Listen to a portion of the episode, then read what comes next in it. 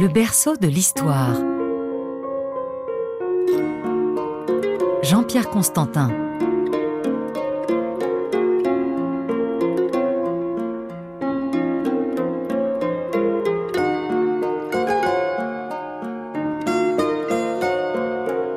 Bonjour à tous. Pour clore cette série d'émissions sur l'écriture, ou plutôt sur les écritures, j'ai invité aujourd'hui une égyptologue. Chloé Rigazoli, bonjour et merci d'être avec nous aujourd'hui. Bonjour.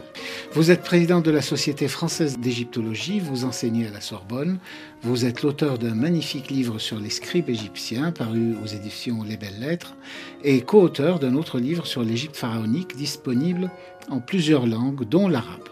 Vous participez également à un programme de recherche sur le rôle de l'écriture dans la société et qui fait le lien entre les écritures antiques et les nouvelles formes d'écriture numérique. Nous allons évidemment parler des hiéroglyphes égyptiens, mais dites-moi d'abord quel est le lien entre les hiéroglyphes antiques et les smileys, les emojis et autres émoticônes que nous utilisons dans nos textos, nos smartphones et dans nos tablettes? Il y a au moins un lien, je dirais, c'est celui de mettre en œuvre, comme les hiéroglyphes, les images et euh, la représentation par une image d'une idée. On va en parler en détail, mais parlons un petit peu des hiéroglyphes d'abord.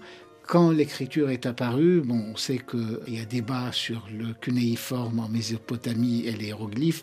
Aujourd'hui, la plupart des savants s'accordent à dire que les hiéroglyphes sont apparus après le cunéiforme en Mésopotamie, mais quand même, c'est une des toutes premières écritures de l'histoire. C'était 2800 avant Jésus-Christ, c'est ça? C'est à peu près 3000 ans avant Jésus-Christ? Un peu avant. Un peu avant, encore plus loin. On date de 3150 avant Jésus-Christ. Il est vrai que c'est apparu euh, un petit peu après, en chronologie absolue, que l'écriture cunéiforme des Sumériens, mais c'est apparu indépendamment. Les hiéroglyphes ressemblent beaucoup plus à des dessins que le cunéiforme mésopotamien. C'est vraiment très artistique, c'est très beau. À quoi servait cette écriture au départ? Pourquoi on a inventé cette écriture? Et quel en était l'usage dans l'Égypte antique? Alors, les, ce qu'on appelle, nous, des hiéroglyphes, donc ces signes d'écriture, apparaissent avant ce qu'on appelle l'Égypte antique, l'Égypte pharaonique, à une période où il y a euh, dans la vallée du Nil plusieurs euh, principautés, plusieurs États, une culture qu'on définit parfois de prédynastique ou proto-historique, et qui met en place une culture d'images, un ensemble de répertoires de signes et d'images, et certains de ces signes vont devenir les premiers signes hiéroglyphiques, les premiers signes de l'écriture. Ce qui est intéressant, c'est que c'est dans l'expression des, chefs, des objets de prestige, du pouvoir qu'on voit apparaître et qu'on voit utiliser ces signes. Lorsqu'on écrit, à l'époque, dans cette époque lointaine, est-ce qu'on transcrit des sons comme nous le faisons aujourd'hui? Est-ce que c'est juste transcrire, enregistrer une langue parlée? Ou bien est-ce qu'on transcrit des idées? Alors, ce qui est intéressant, c'est que précisément, c'est un processus euh, qui se met en place petit à petit. On part d'un ensemble d'images, de signes. On parle euh, dans la langue savante d'une sémographie, donc un corpus de signes, qui sont d'abord utilisés comme des symboles pour euh, marquer une appartenance, une identité, une origine.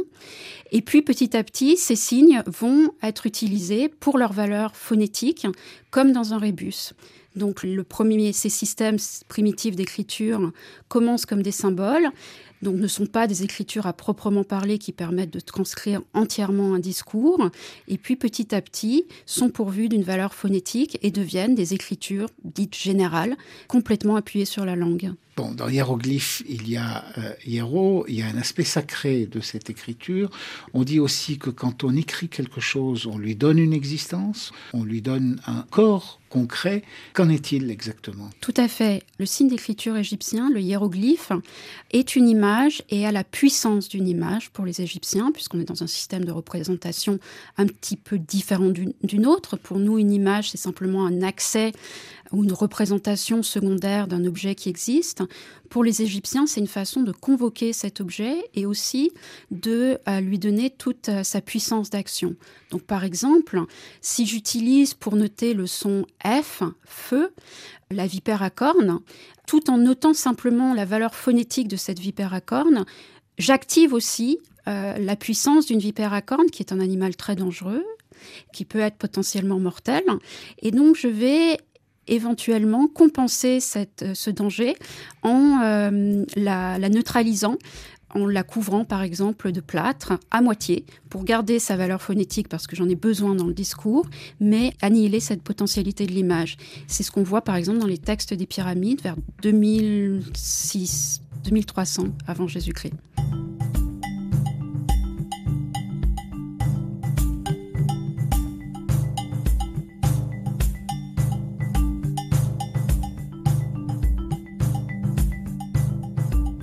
fait un très beau livre sur les scribes. Les scribes avaient un rôle particulier dans, dans cette société égyptienne. Ils avaient une, place euh, particulière. Quelle était exactement la place des scribes? Qui savait écrire et, et ils écrivaient pour qui? Est-ce que tout le monde savait lire? Non, absolument pas.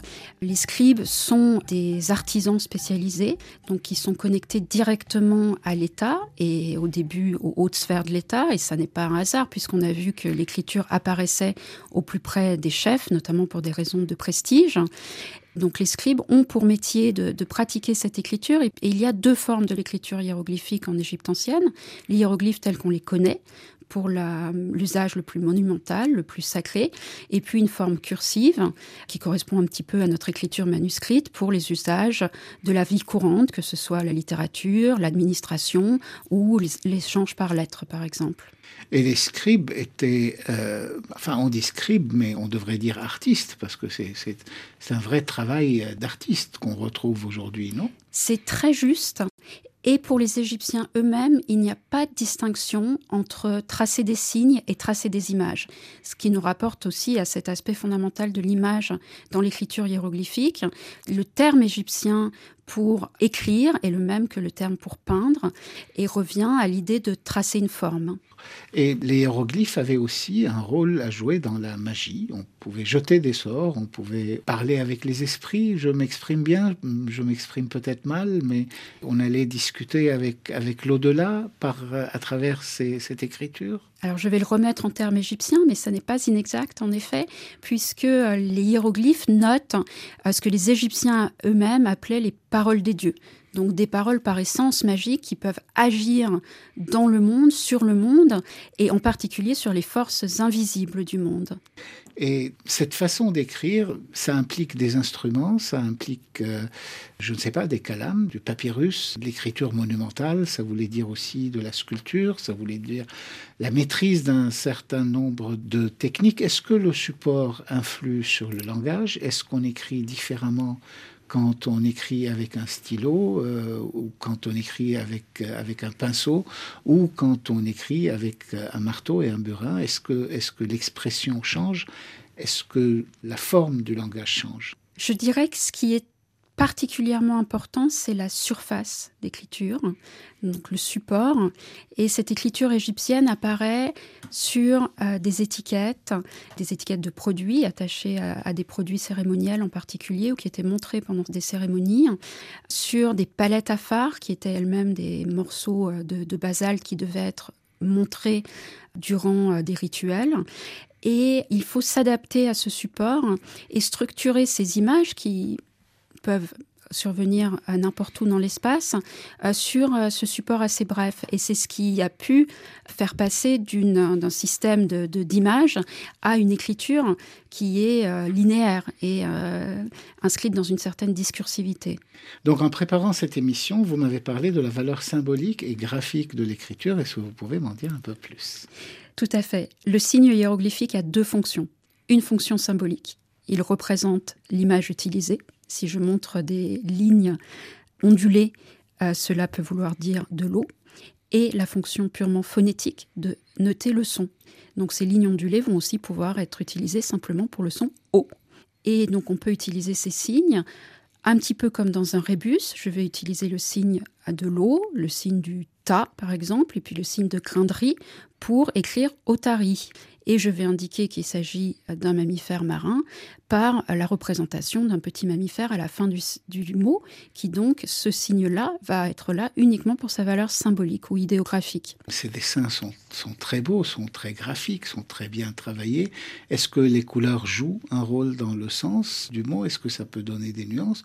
Ou bien c'est juste de la décoration? Les couleurs vont jouer un rôle, en particulier parce que dans l'idée égyptienne, cette fois-ci de l'image, plus c'est beau, plus c'est parfait, plus ça va être efficace.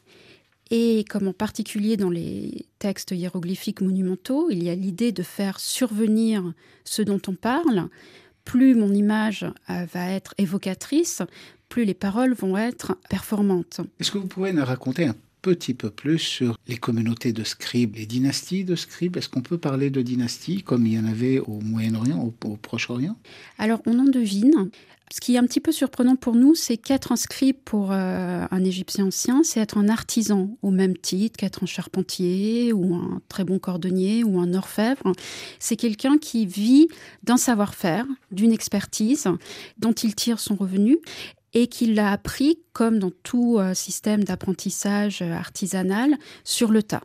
Donc, auprès d'un maître qui, très souvent, par capillarité familiale, est un père. Euh, biologique ou symbolique. Donc on connaît des familles de scribes ou euh, des, petits cercles de scribes, comme particulièrement à, à Der el Medina, le, village des artisans qui ont construit les tombes de pharaons euh, au Nouvel Empire, donc vers 1300 avant Jésus-Christ. On a un scribe qui s'appelle Amenart, fils de Ipoui, qui est un savant en plus d'être un très grand administrateur, et qui forme le fils de son meilleur ami, par exemple.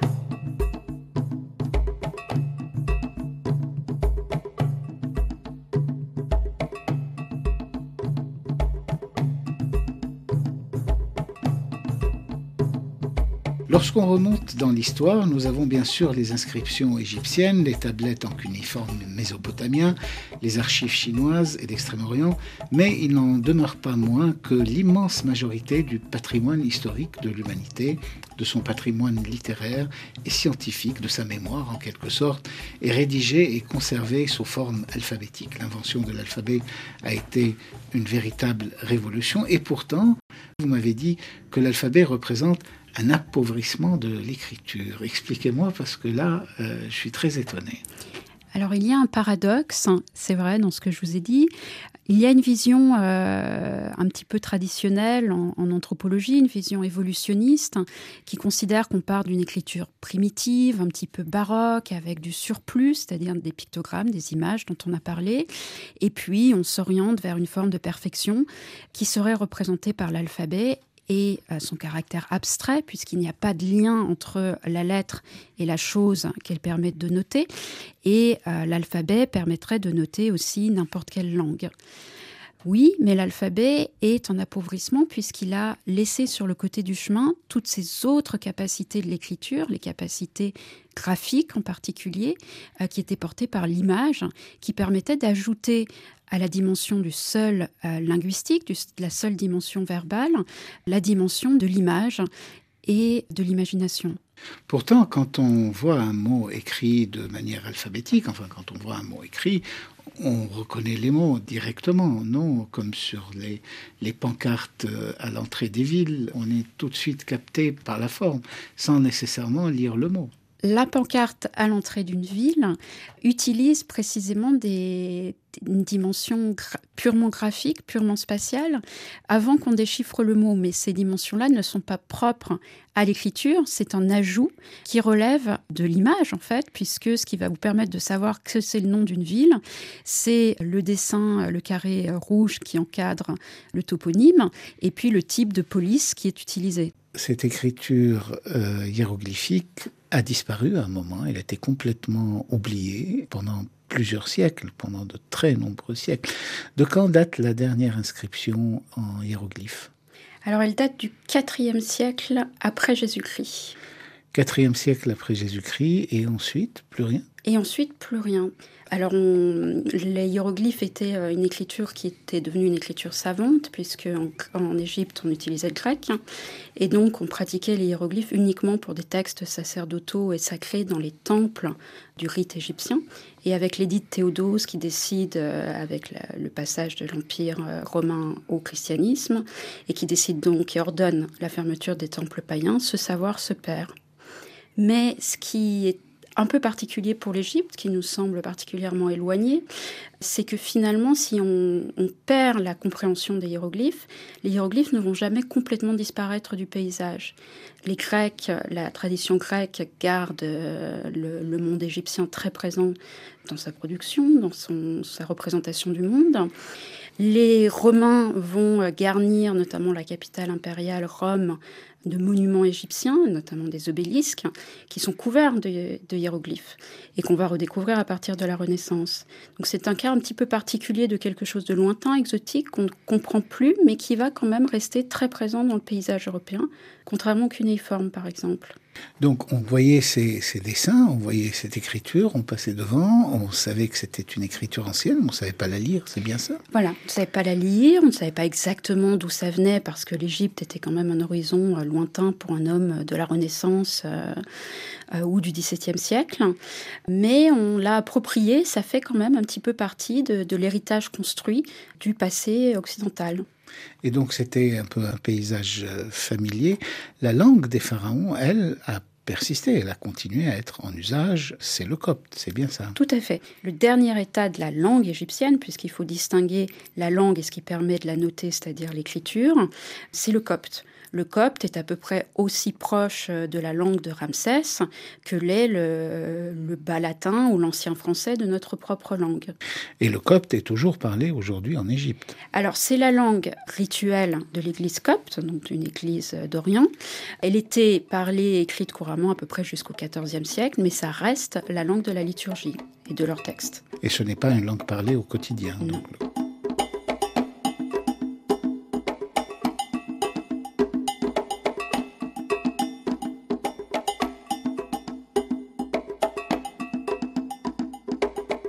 C'est resté comme ça une écriture mystérieuse. Euh, si j'ai bien compris, il y a eu plusieurs tentatives de la déchiffrer. Et puis, celui qui a réussi, c'est Champollion avec l'expédition en Égypte, l'expédition de Napoléon. Il avait quand même une clé fondamentale, c'est ce qu'on appelle la pierre de Rosette. Racontez-nous un petit peu cette histoire. Donc la pierre de Rosette a été trouvée par un officier de l'armée napoléonienne, Bouchard, mais les troupes de Napoléon et Napoléon fuient l'Égypte devant euh, l'avancée britannique et tous les objets rassemblés par l'expédition tombent aux mains des Anglais. C'est pour ça qu'elle est exposée au British Museum avec une, une jolie gravure capturée par les Britanniques en Égypte. Mais la pierre de Rosette va servir à Champollion donc pour déchiffrer cette écriture. Expliquez-nous comment il a fait. Alors, on retrouve une constante dans l'histoire des déchiffrements, euh, c'est qu'il faut un certain nombre de facteurs ou de critères. D'une part, il faut un corpus suffisant, donc il faut accès à un suffisamment grand nombre de, textes pour avoir de la matière, pour pouvoir euh, repérer des, euh, stabilités, des, mots, des signes qui reviennent. Il faut, si possible, un bilingue ou un trilingue, c'est-à-dire un texte dans l'écriture qu'on essaye de déchiffrer et sa traduction dans une autre écriture que l'on connaît, et c'est le cas de la pierre de Rosette. Et puis le troisième euh, élément essentiel, c'est un pari, c'est-à-dire de poser un pari sur la langue que permet de noter l'écriture. Euh, que l'on essaye de, déchiffrer. Parce qu'on peut écrire en caractère latin du chinois. Mais si on ne sait pas que le pinyin note du chinois, on aura du mal à euh, identifier les, différents termes. Alors Champollion, il dispose de ces trois éléments, puisqu'il a la pierre de Rosette, qui est un trilingue, donc qui est un texte qui date du deuxième siècle avant Jésus-Christ, c'est un texte légal, c'est une, une, loi prise par Ptolémée V, donc un roi grec en Égypte, et le texte est noté en hiéroglyphes, donc l'écriture que l'on essaye de déchiffrer, en démotique, c'est-à-dire en langue égyptienne de l'époque, euh, notée dans une écriture cursive, qui est une simplification des hiéroglyphes, et puis en grec, qui évidemment on connaît bien et que Champollion connaissait bien. Champollion n'a pas accès directement à la pierre de Rosette, il a accès à une copie de la pierre de Rosette, qui était, il y avait très peu de copies en circulation, donc ça veut aussi dire s'insérer dans un réseau de savoir qui vous permet d'avoir accès à ces documents. Et Champollion, qui est un grand philologue, qui a appris le copte auprès d'un moine égyptien, pense, comme un certain nombre de ses prédécesseurs, et en effet Eukerblatt par exemple, que le copte est de l'égyptien ce dont on n'avait absolument pas la preuve à l'époque, c'est une intuition assez géniale euh, de sa part. Et il dit, quand il essaye euh, de, déchiffrer les hiéroglyphes, je parle copte, je pense copte, euh, je pense égyptien. Donc il va partir de sa copie de, de, la pierre de Rosette pour essayer de reconnaître des signes et reconnaître la valeur phonétique de certains signes. Et comme l'abbé Barthélemy, effectivement, il pose que euh, les noms dans les cartouches doivent être euh, des noms des mots très importants qui correspondent aux noms de rois qui sont présents dans le texte grec. Et ce sont donc les noms propres qui lui permettent de trouver les premières valeurs Les, premières valeurs phonétiques, tout à fait, puisque euh, la langue, l'écriture hiéroglyphique a cette particularité de pouvoir noter à la fois des sons et des idées, des mots. Et quand l'égyptien hiéroglyphique veut noter un terme en langue étrangère, c'est-à-dire un mot comme Ptolémée, dont euh, les différentes syllabes ne veulent rien dire en langue égyptienne, il va utiliser des signes uniquement pour leur valeur phonétique. Ce qui va permettre à Champollion de reconnaître, pour chacun des signes qui forment par exemple le nom de Ptolémée, une valeur phonétique. Vous avez cité l'abbé Barthélemy. L'abbé Barthélemy, euh, c'était presque 50 ans avant Champollion. Il est connu pour avoir déchiffré, lui, l'alphabet palmyrénien et l'alphabet phénicien. On est environ au milieu du XVIIIe siècle.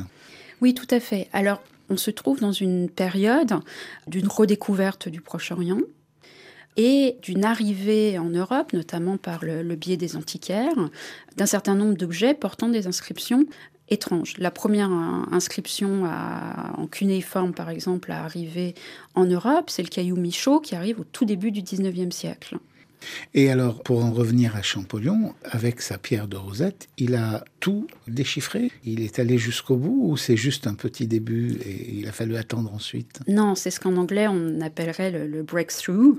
Euh, alors évidemment, il y a cette mise en scène, la brèche, la rupture, euh, le, moment décisif, euh, qu'on retrouve un petit peu dans tous les récits d'invention qui ne sont jamais qu'un seul moment, mais il y a un moment fort qui est le résultat d'un long processus. Et dans le cas de Champollion, on voit que c'est pas un processus euh, individuel, c'est un processus collectif de ses prédécesseurs, de socialisation, d'échange entre savants. Euh, Champollion échange euh, par la correspondance avec les gens qui travaillent aussi sur les hiéroglyphes à cette époque-là. Mais il y a une clé ou un, moment de rupture, c'est une rupture, avec la reconnaissance du caractère phonétique de certains signes. Puisque jusqu'à Champollion, on considérait très largement que chaque hiéroglyphe était en fait symbolique et notait une idée. Champollion va, euh, et c'est la découverte de 1822, euh, noter qu'un certain nombre de signes sont phonétiques, voire alphabétiques, puisque, euh, et le terme qu'il utilise dans la, lettre à Dacier qui marque justement cette découverte de 1822, il reconnaît les signes individuels qui permettent de noter les différentes lettres du, nom Ptolémée. Mais ça n'est qu'un début, et ce n'est que dans son précis de la langue égyptienne en 1824 que Champollion va dire explicitement que la langue égyptienne est à la fois phonétique et idéographique, c'est-à-dire qu'elle permet que les mêmes signes vont permettre de noter des sons ou des mots.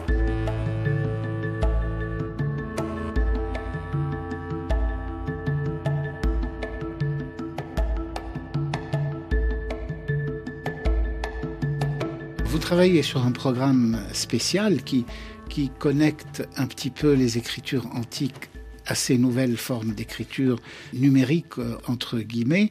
Est-ce qu'on peut dire vraiment que les émojis, les émoticônes, euh, les smileys constitue une véritable forme, une nouvelle forme d'écriture. Est-ce qu'on pourra tout dire avec ces symboles-là? Est-ce qu'on pourra écrire des livres? Est-ce qu'on pourra raconter des histoires? Est-ce qu'on pourra échanger plus que de petits messages? Alors je dirais non, Mais toute la, la suggestivité de, ces émojis, c'est que précisément, ils ajoutent à l'écriture et de l'écriture telle qu'on la connaît, alphabétique, purement standardisée, une dimension dont peut-être elle manquait et qui avait disparu avec précisément l'apparition euh, de l'alphabet d'une part et d'autre part la standardisation avec euh, la, la typographie puis euh, la reproduction numérique. Puisqu'il permet précisément d'ajouter un texte et souvent on utilise des émojis sous la forme d'une ponctuation, comme si le texte ne suffisait pas pour établir une communication humaine, pour ajouter précisément une image, une suggestion, quelque chose que le langage pur ne suffit pas à dire. Et c'est un petit peu ce qui se passait dans l'écriture hiéroglyphique, où effectivement le hiéroglyphe note un discours et ajoute à ce discours leur dimension euh, iconique, encyclopédique, par les images qui sont utilisées pour noter ce discours. On remarque aussi dans cette, euh, dans cette nouvelle façon d'écrire ou de s'exprimer, on écrit en abrégé, on écrit des raccourcis, on ne note que les consonnes parfois, PKOI, ça donne pourquoi, et on sait lire pourquoi, etc. Ça nous rappelle un petit peu les tout débuts de, de l'alphabet, quand on ne notait que les consonnes, on ne notait pas les voyelles. Est-ce que c'est une régression? Est-ce que c'est un retour en arrière? Ou bien est-ce que c'est une, c'est une évolution? Je dirais que ça pointe du doigt une des caractéristiques de n'importe quelle écriture, c'est que l'écriture, comme n'importe quel code, suppose une communauté de représentation, de culture, de pratique qui, qui maîtrise le code. C'est une des forces de l'alphabet euh, de euh, ne comporter qu'assez peu d'implicite et de signes, et donc d'être ouverte à une communauté très grande les hiéroglyphes, comme euh, les émojis, finalement sont compréhensibles dans des communautés assez restreintes. On le voit au sein même de, la société française, où ça va concerner une petite classe d'âge euh, qui va euh, être capable de, comprendre ces abréviations, par exemple. Aujourd'hui, ça concerne une petite classe d'âge. Moi, je, serais totalement incapable de comprendre un message entièrement écrit avec ces émojis ou ces smileys, mais je vois que les jeunes, les générations qui suivent, sont extrêmement à l'aise avec ces nouveaux codes et qu'ils ont leur propre langage à eux. Est-ce que c'est l'avenir de l'écriture ou bien est-ce que c'est anecdotique? Je pense que c'est un enrichissement de l'écriture et que ça nous rappelle euh, une chose, c'est que notre cerveau est basé sur du verbal et de l'imagé. On le sait avec euh, les deux voies de la lecture, euh, la voie dite phonologique qui consiste à déchiffrer les noms et la voie dite globale qui consiste à, reconnaître les mots comme des images. Et l'usage des émojis, de ces différents symboles, permet d'ajouter de l'image au discours. Dans votre travail, donc dans ce programme qui consiste à comparer ces deux formes d'écriture, quelles sont les principales tendances qui ressortent de cette comparaison? Une des tendances qui ressort, c'est que euh, alors qu'instinctivement on, on, fait une adéquation entre écriture et communication ou enregistrement d'une communication, donc un contenu de savoir, euh, ce qui est très important dans tout message écrit, c'est sa visibilité autant que sa lisibilité. Et qu'avant même de le lire, on le voit et un certain nombre d'éléments euh, sont interprétés. Par exemple, les scribes que j'étudie inscrivaient des graffitis sur les murs des tombes qu'ils visitaient. Ces tombes sont couvertes de hiéroglyphes qui fait partie d'un monde sacré.